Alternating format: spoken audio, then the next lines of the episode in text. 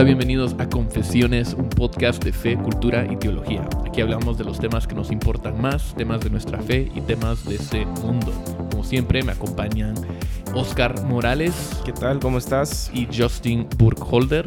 Vos no te presentaste hoy. Vos no dijiste, hola, mi nombre es Steven Morales. Sí, porque que todos ya me conocen. A él sí lo conocen, a Así nosotros. tan no. famoso. Y me llamo Steven Morales. Morales. No es hermano, ni Hermano. primo de Oscar. Sí. Somos hermanos Unido. en Cristo. Cabal. Aunque sí, ya en, la en las últimas semanas me lo han preguntado más de, más de lo ¿Ah, sí? común. Sí. Tal vez porque estás engordando. Sí, tal vez. sí. Oh, yo estoy Oh, adelgazando. ¿Por qué no pones el otro, el o- la otra opción? Me, man- me mantengo en lo que dije. Podría ser. Es una de las dos. Podría ser. Podría ser. Eh, ¿Cómo están, mucha? Bien, gracias a Dios. Buenas sem- semanas bastante eh, corridas, pero bien, bastante bien. ¿Vos- ¿Viajando los dos? Comí tanta tortilla la semana pasada. ¿Dónde, dónde estuviste? Andaba en Huehuetenango. En Huehuetenango, Ahí en, el, en una extensión Y de... a la ver, ¿qué te pasó? ¿Qué Todos te los pasó episodios ahora vamos a dar reportes ¿De qué hicimos? De ¿De qué hicimos la semana pasada. Si ustedes ¿Dónde solo viajando pasan. Sí, y la, y la otra semana voy para México, pero... Eh, pero sí estaba enseñando un curso y, y el, presupuesto de comida en esta en esta este instituto no es un presupuesto muy alto, entonces la cantidad de comida que te dan no Es es, mucha Espagueti todos los días. Sí. Y por lo tanto llenas Mucha los vacíos en la panza con, con tortillas, pues, pero ¿Pero qué, es- ¿Eso fue, te afectó a vos, no? No, no me afecta, solo que Yo creo sí, que sí te afectó. uno se Porque has- siente Has, cambiado en esta semana. uno se siente inflado. Has Afectó cambiado en tu esta semana. sistema digestivo. Mm, Sí, un poquito. Yo creo que Pero vino día- cambiado, fíjate vos. No es el mismo Justin que se fue. No, ¿Por qué decís? No, no, no. Mi- Mira, pues. Este Oscar, este Oscar se, se cree chistoso. O sea, se cree chistoso. Yo no estoy diciendo nada, solo que te cambió. Tal vez el exceso de tortilla y no sé, hizo que tu mente se aclarara y ahora viste la verdad acerca del amilenialismo. Todavía no lo he visto en su totalidad. eh, y ahora estás usando productos de Android. Ah, Para ver el fútbol americano, uno tiene que estar dispuesto a hacer Cualquier ciertos cosa. sacrificios. Pero algo pasó en ese viaje. No sé si fue del exceso de tortilla, pero sí. Pero ¿qué en una semana, ver, Justin. eh, eh, con el amilenialismo. Estoy leyendo el libro de Anthony Hoekman de la Biblia El, el futuro. Y mira, lo que sí les puedo dar de mi conclusión. El podcast no se trata de escatología. Pero lo que sí les puedo decir de mi, conclu- de mi conclusión hasta ahorita es esto.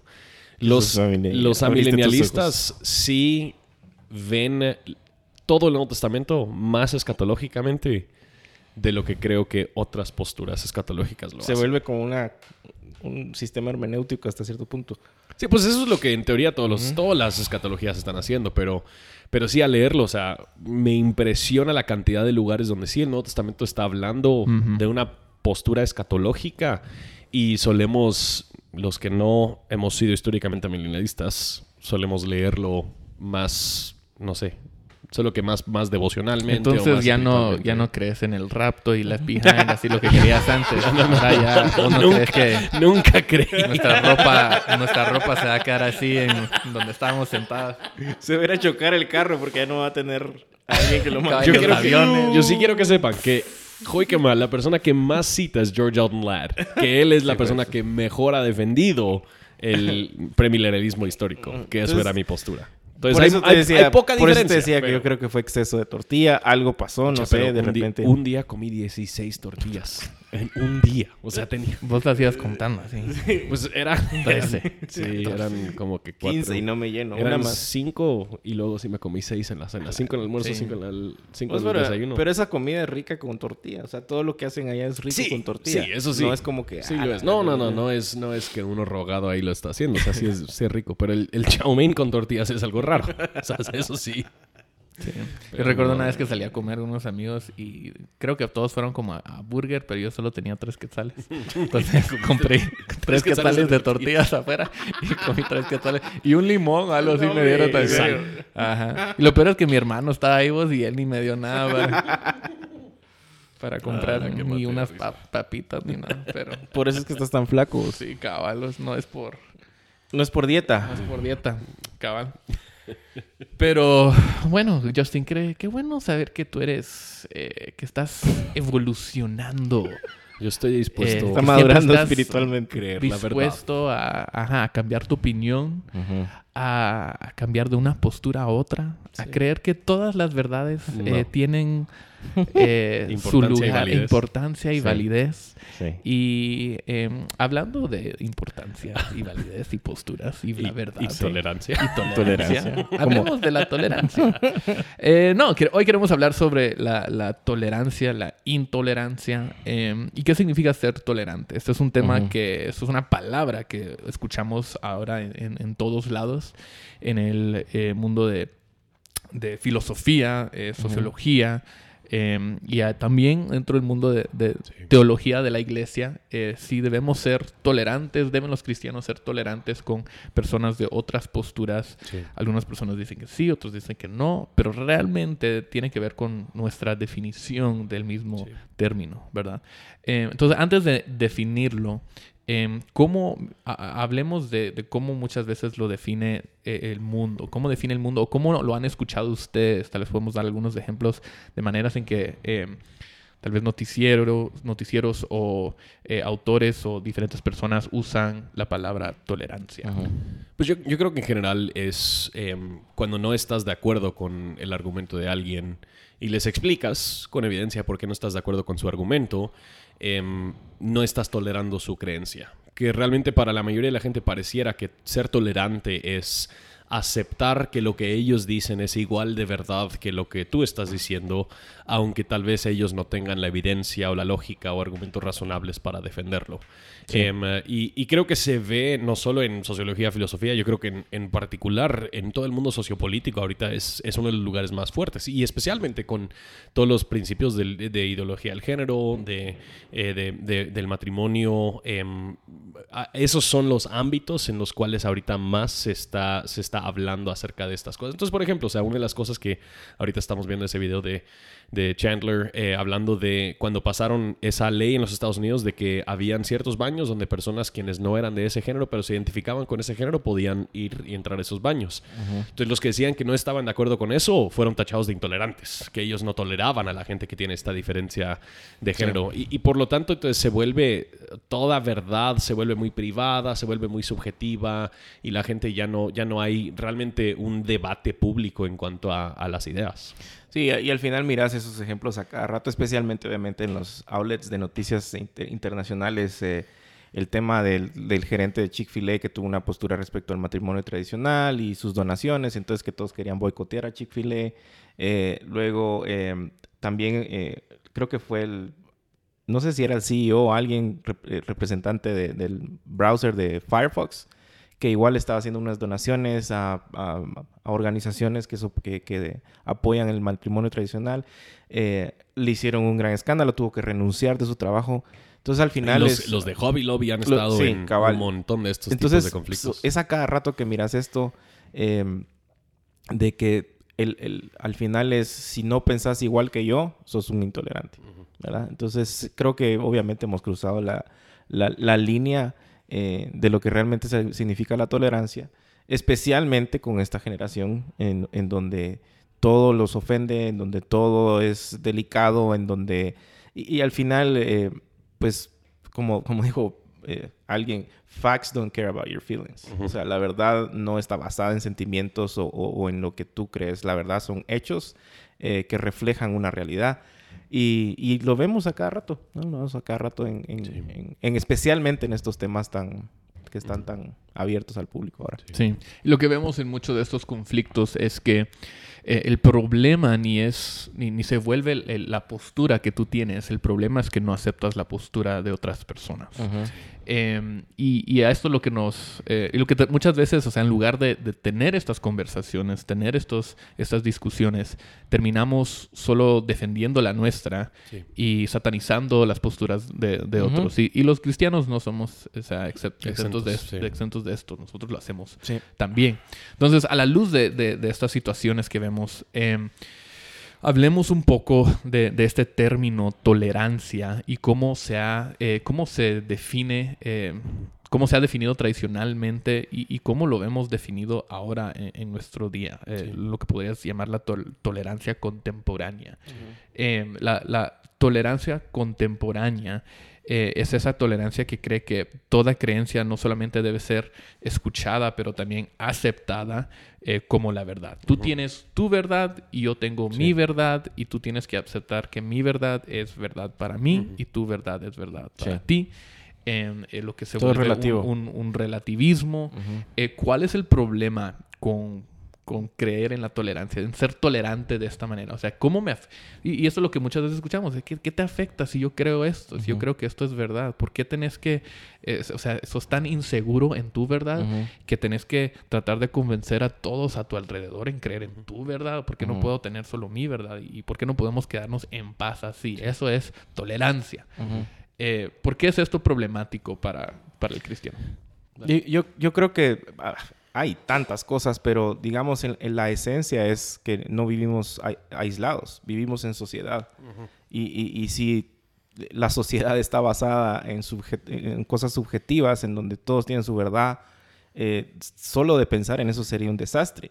Em, recuerdo que una vez alguien le preguntó a, creo que fue a Ravi Zacarías, que por qué le tenía tanto miedo al relativismo moral, en donde si yo creo algo que está bien, pues está bien, y ¿cuál era el problema? y le responde y le dice, eh, ¿cierras con, con, llave tu puerta en la noche? Y todos se rieron, ¿verdad? Porque ese es el tema. O sea, eh, para unos es que está bien violar y robar y para mí no. Entonces, ¿cómo? Y por eso es que tenemos sistemas de justicia, sistemas de seguridad, etcétera, etcétera. Entonces, al final, eh, para mí el eje principal de esto es que vivimos en sociedad. y, y, otro eje principal, especialmente el punto de vista cristiano, es que nosotros y quien lo hace está mal. No decimos que yo tengo la verdad, sino yo creo en una verdad eh, autoritaria que no viene de mí, sino viene de Dios, el creador eh, y sustentador del universo, y por ende Él dio los parámetros de cómo deberíamos de... Sí, yo creo que el otro problema es que en general la tolerancia contemporánea no creo que se plantea tan pacíficamente como, como ahorita mencionaste. O sea, lo que realmente sucede no es, esa es tu verdad y esa es mi verdad. Y ahí quedamos. Sí, o sea, no es ahí quedamos usualmente si no aceptas mi verdad, tú eres un intolerante y tú deberías, tienes que reconocer la mía aunque yo no necesariamente voy a reconocer la tuya. E, es, es en, general, es, cierto tipo de, opresión en ese sentido, donde em, tienes que aceptar las verdades que nosotros creemos que deberías aceptar. Y eso es donde se empieza a sentir un poquito como una conspiración, donde hay ciertas verdades que por presión eh, común todos tenemos que aceptar y si no aceptamos esas verdades somos intolerantes. Y eso es donde a final de cuentas esta tolerancia contemporánea no es aplicada justamente a toda verdad es aplicada caprichosamente solo a ciertas verdades y las verdades en las que no cuadran con esas, esas sí nosotros tenemos el derecho de no ser tolerantes de ellas. Y, otra vez, o sea, no, no podés vivir en una sociedad en donde no hay espacios para, para platicar, para hablar, para discutir, para proponer, para debatir. O sea, eh, y, alguien, me recuerdo que Aisha, saludos si, si estás escuchando, no sé si lo escuchas, pero dijo una vez, no sé qué compartió, y dijo, en, el colegio nos han enseñado a memorizar y a repetir. Eh, no necesariamente a ser críticos en nuestro pensar y a, hacer posturas respecto a eso. Y eso se está viendo ahora, en donde em, gente repite lo que escuche como algún argumento sin otra vez eh, fuera de, cualquier realidad por algo que no le parece.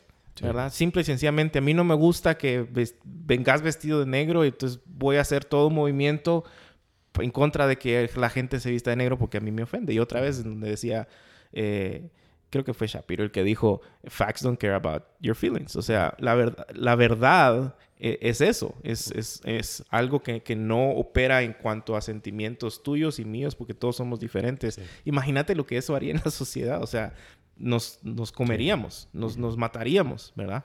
Eh, y tendría, no tendríamos futuro alguno después de esto, ¿verdad? Sí.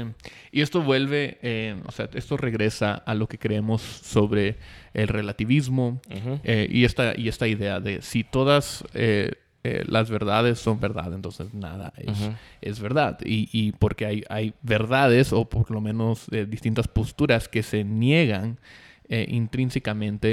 Entonces decir que ambas son verdad no, no es, o sea, no es, no ayuda a la situación, no estás diciendo, no estás diciendo nada, no estás tomando esas posturas en serio, no los estás llevando a su conclusión eh, lógica, ¿verdad?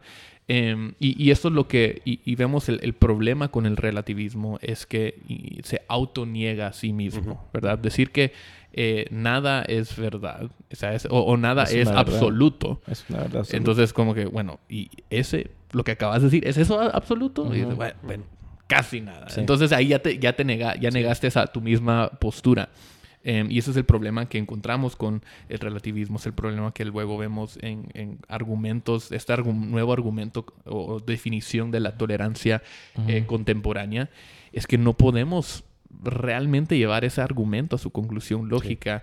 Eh, y se vuelve en lo que vos estabas describiendo, Justin. Se vuelve en un, bueno, no, realmente no puedo tocar tu, postura, te voy a atacar a ti y te voy a decir. Y no solo te van a atacar, sino que van a tratar, eh, tratan de imponer lo que para ellos es verdad. Sí, por legislación, por, exactamente, lo que sea. Pues, a través de medios en donde saben que, que, va a funcionar, entonces se vuelve tan irónico, ¿verdad? Que, que, están tratando de hacer lo que ellos mismos odian, que es que alguien imponga creencias sobre, sobre otras personas de manera tolerante, ¿verdad? Sí. E, entonces, ¿cómo debe lucir la, tolerancia en una eh, sociedad pluralista? Pues yo, creo que esa, yo creo que esa palabra es muy importante, pluralista. Cuando nosotros empezamos a hablar de, de países libres y aún de la libertad, nosotros como cristianos creo que tenemos que dar por sentado y entender que dentro de si nosotros queremos tener el derecho a practicar eh, el cristianismo y a creer lo que nosotros creemos que deberíamos creer, también deberíamos nosotros extender ese mismo derecho y esa misma libertad a otras, a otras personas. Y en ese sentido yo creo que la tolerancia no es aceptar que todos tienen la verdad o que todas las verdades son hechas iguales. La tolerancia reconoce la existencia de diferentes creencias, que sí hay personas quienes van a creer cosas distintas a las nuestras y la verdadera tolerancia permite que nosotros podamos escucharnos y hablarnos de una forma respetuosa, de una forma Em, que honra a la otra persona y que, que por lo menos representa los argumentos de la otra persona de una forma justa. Vamos a hablar estas cosas con el fin de poder discernir cuál de las creencias realmente es la que es más lógica, más razonable, es más, eh, puede ser más fácilmente evidenciada ya es científicamente o, lógicamente lo que sea, que la verdadera tolerancia realmente crea un, ámbito de em, debate de ideas y creo que lastimosamente la palabra debate ahora viene un poquito cargada de, conceptos negativos hoy en día. Pero yo creo que cuando nosotros aún vemos, eh, estaba viendo un, un, video de ahorita los Estados Unidos están a punto de nombrar a un nuevo juez para la Corte Suprema. Em, y, y, Ben Sassy, uno de los, uno de los em, senadores en los Estados Unidos, él estaba hablando que, la democracia fue desarrollada para que dentro del Congreso se debatieran los puntos con el fin de llegar a conclusiones para que ellos puedan legislar, pero en vez de debatir puntos entre ellos, lo que ellos han hecho es simplemente eh, entregado esas decisiones a, otras, a otros sectores de la sociedad. Que el punto es la verdadera tolerancia permite, sí, nos vamos a respetar como seres humanos, pero vamos a permitir que, que nuestra argumentación y la lógica en particular determine cuál es el camino que nosotros tenemos. Eh, y, siendo también completamente honestos, como vos decías al inicio, la Iglesia Evangélica ha hecho un terrible trabajo en eso. O sea, creo que también nosotros tenemos que ver del lado nuestro, en donde si algo no nos parecía, o era el diablo, o era pecado, y ya. Y no, y no quiero escuchar. Y otra vez, también hemos caído en puntos que, que, nosotros mismos estamos eh, en mm. contra, ¿verdad? De tratar de legislar a favor de algo para imponer algo. En, otra vez, en vez de sentarnos, debatir, buscar cuáles son los beneficios, eh, saber que vamos a estar con dos con puntos diferentes de opinión, pero creo que eso tampoco lo hemos visto, al menos en, en, en nuestro contexto acá. No, no, hemos visto esa parte también de, de, de, parte de la iglesia, lo cual es, es terrible es más fácil defender mi postura si no escucho las posturas de otras personas o si impongo mis ideas sobre otras, sobre otras personas. Y, lo cual es, es, hasta cierto punto, bueno, es triste y, no sé qué otra palabra usar, pero y creo que es porque no tenemos argumentos. O sea, al final es, no creo en esto, punto, no sé, porque así me lo enseñaron, porque porque todos dicen lo mismo. Entonces, caemos en exactamente lo mismo que hacen otras personas y al final en ambos lados falta ese diálogo, esa tolerancia, el sentarnos, el debatir, el escuchar ideas, el respetar por encima de todas las cosas. Eh, especialmente en nuestro contexto. Creo que en Estados Unidos pues tienen una cultura de, al menos un poco más avanzada en cuestiones de debate, de sentarse, de, analizar las cosas, pero nuestra, en nuestra cultura aquí, especialmente en Guatemala, es, es, es, algo terrible. Sí, creo que, y creo que lo difícil es que cuando, cuando la gente siente como que rechazar mi verdad es rechazar a mi persona, Em, yo creo que hay cierta verdad a lo que están diciendo, por lo menos de parte nuestra de la iglesia. Yo creo que nosotros sí hemos hecho un pésimo trabajo en, en escuchar y entender y poder hablar claramente acerca de la verdad y todavía reconocer que esa persona, como dice C.S. Lewis, no es un mero mortal. Esa persona es un ser espiritual que también tiene alma y nosotros deberíamos estar conscientes de eso, que esto no es simplemente, yo creo que nosotros pensamos que las personas que están en contra de nosotros siempre es una conspiración política para poder ganarse el poder y Tal vez hay cierto elemento de eso, pero hay muchas personas, muchas, la gran mayoría de esas personas que creen esto porque sí hay una convicción y en vez de escucharlos y entender por qué, por qué existe a veces confusión, por qué existe dolor, nosotros hemos simplemente tachado a estas personas como izquierdistas o, lo que sea.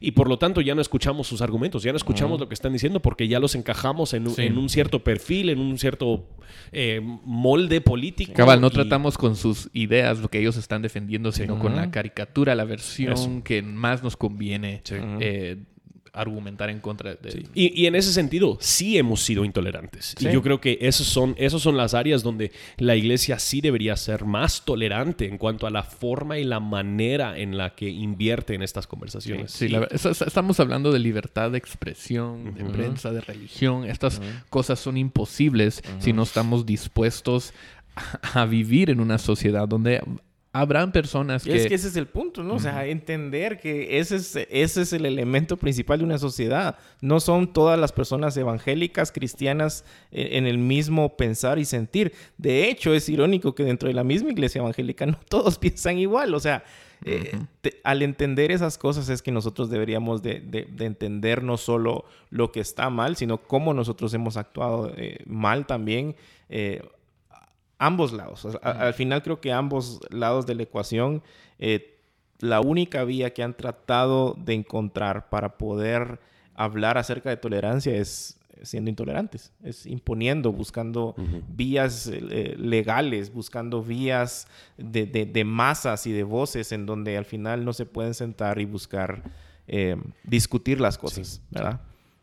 Entonces, em, para el cristiano, tolerancia no es aceptar las verdades de otras personas como, o las posturas de otras personas como verdad, eh, pero sí es permitir, o sea, esta, esta ¿qué, palabra usarían? Permitir este debate o esta conversación con otras. O sea, sí habrán otras posturas. Eh, no tenemos que creer que son verdaderas, pero eso no significa que, esas, esas, no, deben, no deben existir o no pueden existir en una sociedad donde hay libertad. y, mira, ya, ya, ya, se ha probado por siglos el, el, experimento de la cristiandad, donde por la espada nosotros hacemos que todos crean lo que nosotros creemos y no funciona. No. o sea, no, no funciona. Nosotros creemos que la gente llega a la verdad porque Dios ilumina sus corazones a la hora de escuchar la proclamación del Evangelio y, y por lo tanto entonces ellos deciden sujetar sus creencias a la verdad absoluta de la palabra de Dios. Entonces, el también creer que si nosotros tan solo lográramos el poder, ya nosotros podríamos tener el derecho a definir cuál es la verdad para la sociedad. No funciona. y, parece que, en Guatemala ese es el caso, ¿verdad? Queremos ser una nación cristiana, queremos tener el presidente, un presidente cristiano, gobernadores cristianos, y si solo tuviéramos estas, o sea, personas cristianas en posiciones de poder, entonces... Para que legislen a nuestro favor, para que busquen vías en donde nosotros somos los que otra vez es... Y eso no es lo que otra vez como decías, pues esto es histórico. A, lo largo de la historia la iglesia ha venido con, con, con esos esa idea de que si llegamos al poder, todo el tema del dominionismo, entonces la iglesia va a resurgir y esto, etcétera, etcétera. Entonces, y lastimosamente lo único que termina perdiendo en eso es la iglesia. O sea, lo que, se, lo que se ha notado a lo largo de la historia de la iglesia es cuando, cuando se ha mezclado tanto con el poder político, lo que se termina corrompiendo no es el poder político, sino que es la iglesia. La iglesia, pierde su integridad a la medida que se va integrando tanto en ese nivel de... Y no estamos diciendo que no pueden haber políticos cristianos. Claro, claro. Pero que estamos diciendo que Dios no gana con políticos cristianos. La iglesia no crece, no gana porque ahora tenemos más poder en la sociedad. Y vamos a legislar a nuestro favor. Sí. Entonces, ¿cómo, cómo perdón, Oscar, te interrumpí? No, sí, creo que también hay otro elemento importante ahí en donde también muchos eh, tienen una idea muy romántica de la tolerancia. Y, no sé si ustedes se recuerdan, pero había una imagen que se hizo viral de, de, este Francis David donde decía, no necesitamos pensar igual para amarnos igual, que estaba hecha con todos los símbolos de religiones diferentes. Eh, y entiendo lo que quiere decir, pero al final también tenemos que tener cuidado que en el tema de tolerancia también no negociemos la verdad. Eh, había otro también eh, meme, no sé si era una imagen, algo que, que, decía, no necesitas ser budista, no necesitas ser católico o evangélico, lo que necesitas es amar, una cosa así. Entonces, se oye tan romántico y bonito, pero que también el otro extremo es que terminamos negociando con la verdad que, esas cosas no, no, no, son ciertas, pero que tampoco deberían de hacernos intolerantes a esas personas, pero sin soltar otra vez lo que nosotros afirmamos que es la verdad. Y, creo que para algunos, algunos cristianos tal vez esta idea de tolerancia eh, les da un poco de miedo porque es como decir, bueno, si somos tolerantes, entonces ya no vamos a evangelizar. Porque entonces estoy bien con que hayan personas que piensen eh, diferente a mí o que no crean en el Evangelio. Entonces, ¿qué estamos diciendo en, cuanto a la, evangelización, el evangelismo, eh, cuando hablamos de la tolerancia? Estamos diciendo que, mira, no, no seas intolerante, no, no queremos venir y eh, como, así como imperialistas y decir así deben creer, esas son las cosas, y son las cosas. Eh, pero tampoco estamos diciendo eh, que no nos importan esas personas. Em, hay, hay, otra manera de, de, ganar almas que, como, como tú dijiste, Justin, que con la espada, ¿verdad? Entonces, ¿cómo, deben los cristianos tratar a, personas de diferentes posturas en cuanto a Tal vez, o sea, podría ser político, podría ser teológico, podría ser simplemente en, cómo ven al mundo.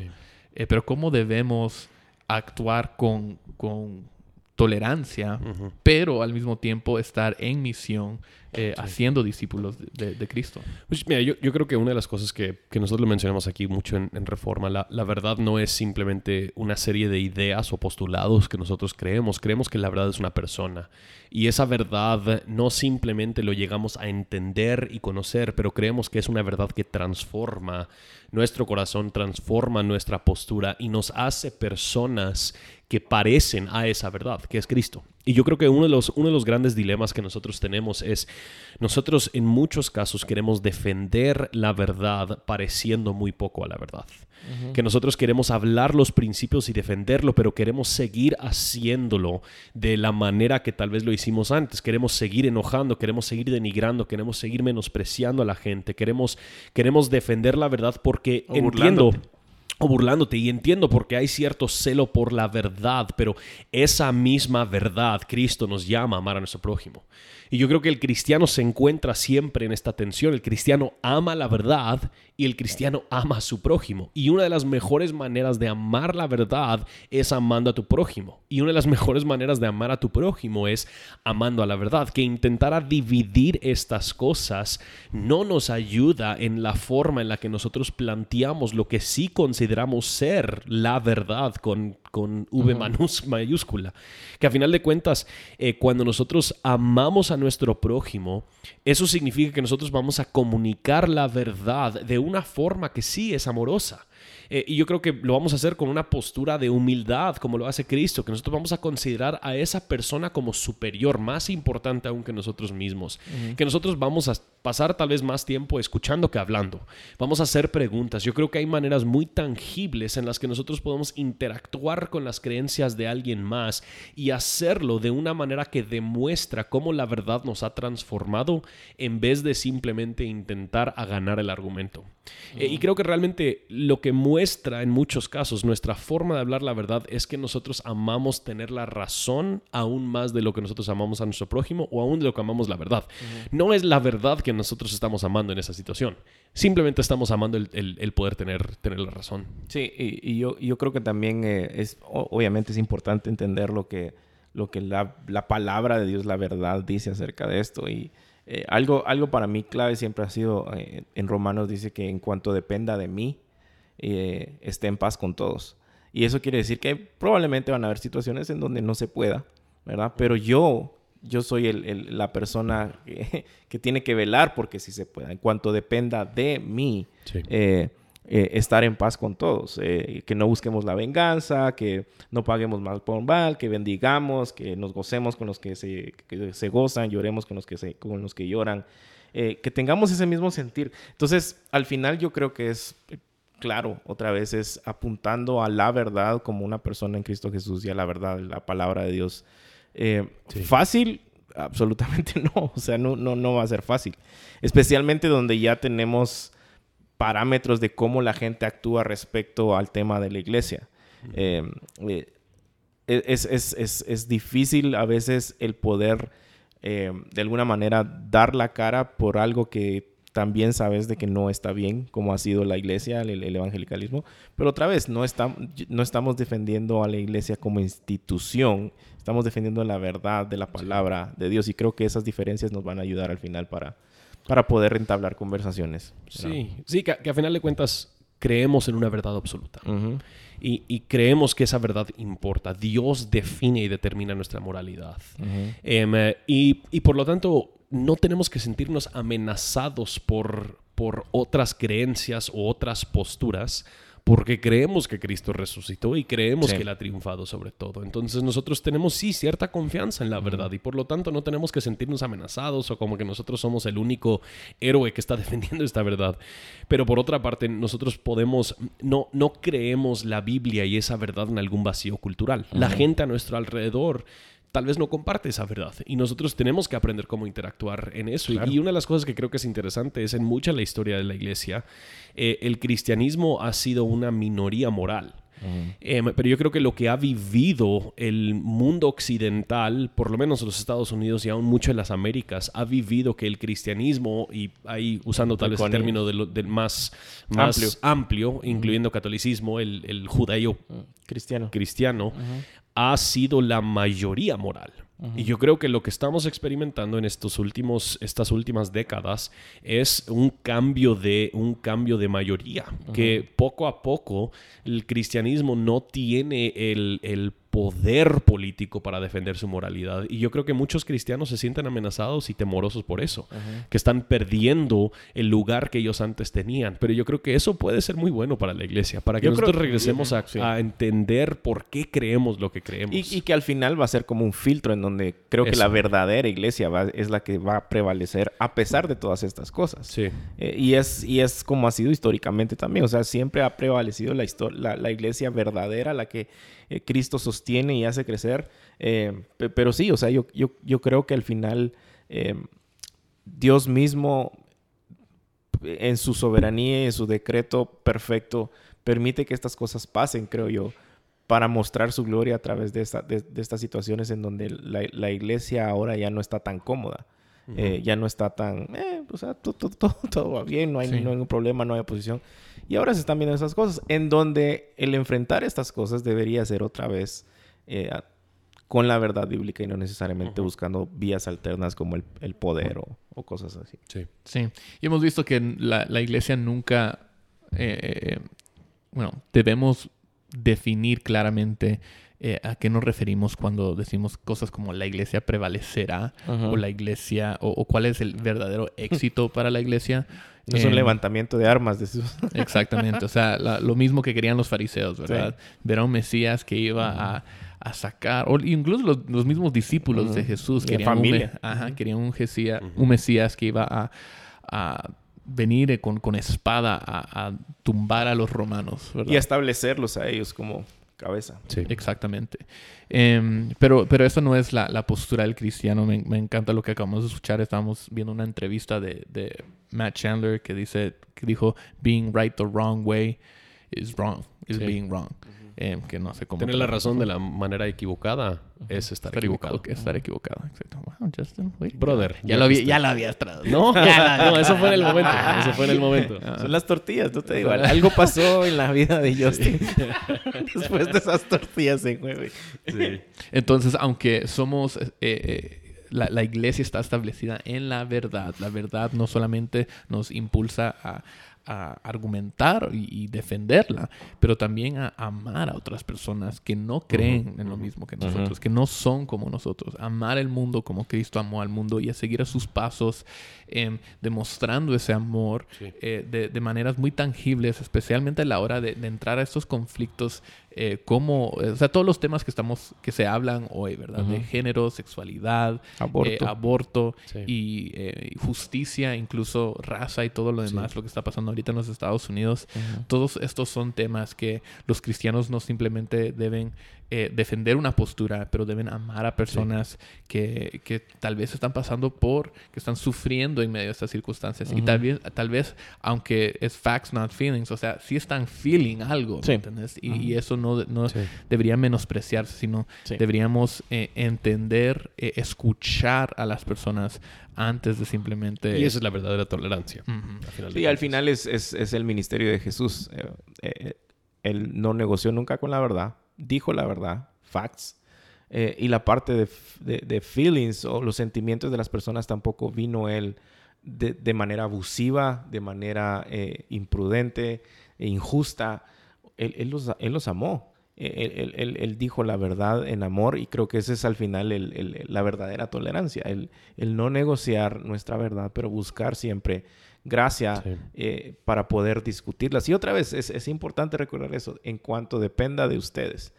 Tal vez no siempre va, va, va, se va a poder, pero al final nosotros tenemos que, que, velar por eso, ¿verdad? Em, y, y, otra cosa es de que em, entender que ese es el mismo, la esencia del mensaje del Evangelio. Nosotros éramos enemigos de Dios y en Cristo Jesús Él nos amó, eh, nos extendió gracia sin merecerlo. Sí. Entonces no esperemos que alguien merezca gracia de nosotros porque ahora creen lo no, o sea, eh, tenemos que siempre tener el evangelio en mente, ¿verdad? Al momento de, interactuar con otras personas. Así es. Amén. ¿Te parece? ¿Te, parece? Estoy de acuerdo. Bueno, mucha, al menos que tengan, al menos que tengan algo más que agregar. Em, que, yo diría nada más que, que de verdad lean, se informen. Eh, no, no se puede argumentar nada más diciendo no estoy de acuerdo ya. Eh, entonces, si, si, si, si, no estamos haciendo un esfuerzo por leer, por saber qué está pasando, cuáles son las posturas, cuáles son, eh, otra vez, las ideas o formas de pensamiento y la postura bíblica respecto a esas cosas, difícilmente lo vamos a poder hacer. Mm. Amén. Eh, ¿Algo más que quisieran agregar? Solamente, de eso? Oscar, una cosa. ¿No? Yo creo que sí, algo más. Yo diría. No, bueno, gracias por escucharnos. Eh, pueden suscribirse al podcast en Apple Podcasts o en cualquier. con sus amigos. O en Google Podcast. O en Google Podcast también. Sí, creo, que Es creo que es algo. No, ya Justin está usando productos. Entonces. Los que están en México tal vez podrían darle un regalo de Día de Independencia a sus amigos. También. Yo. Compártenle confesión. Conocí a alguien creo que se llama Guillermo, en Colombia. ¡Memo! Que, que perdón, perdón, eso te va a bajar el volumen, perdón. Eh, que escucha el podcast. Ah, Entonces, un saludo y... Guille. Sí, pero entonces tenemos a una persona. Memo, Guille, Guillermo, ¿cómo? Guillermo. Guillermo. Ah, ok. Saludos a Guillermo. Chemo. Chemo. Chemo. Espero que se llama Guillermo porque ahora digo que... El pobre su nombre era Gustavo, vamos. De repente. No, pero Memo, saludos desde Guatemala. Gracias por saludar ahí en, esa conferencia. Entonces, bueno, eh, gracias muchachos. Nos, vemos a la próxima.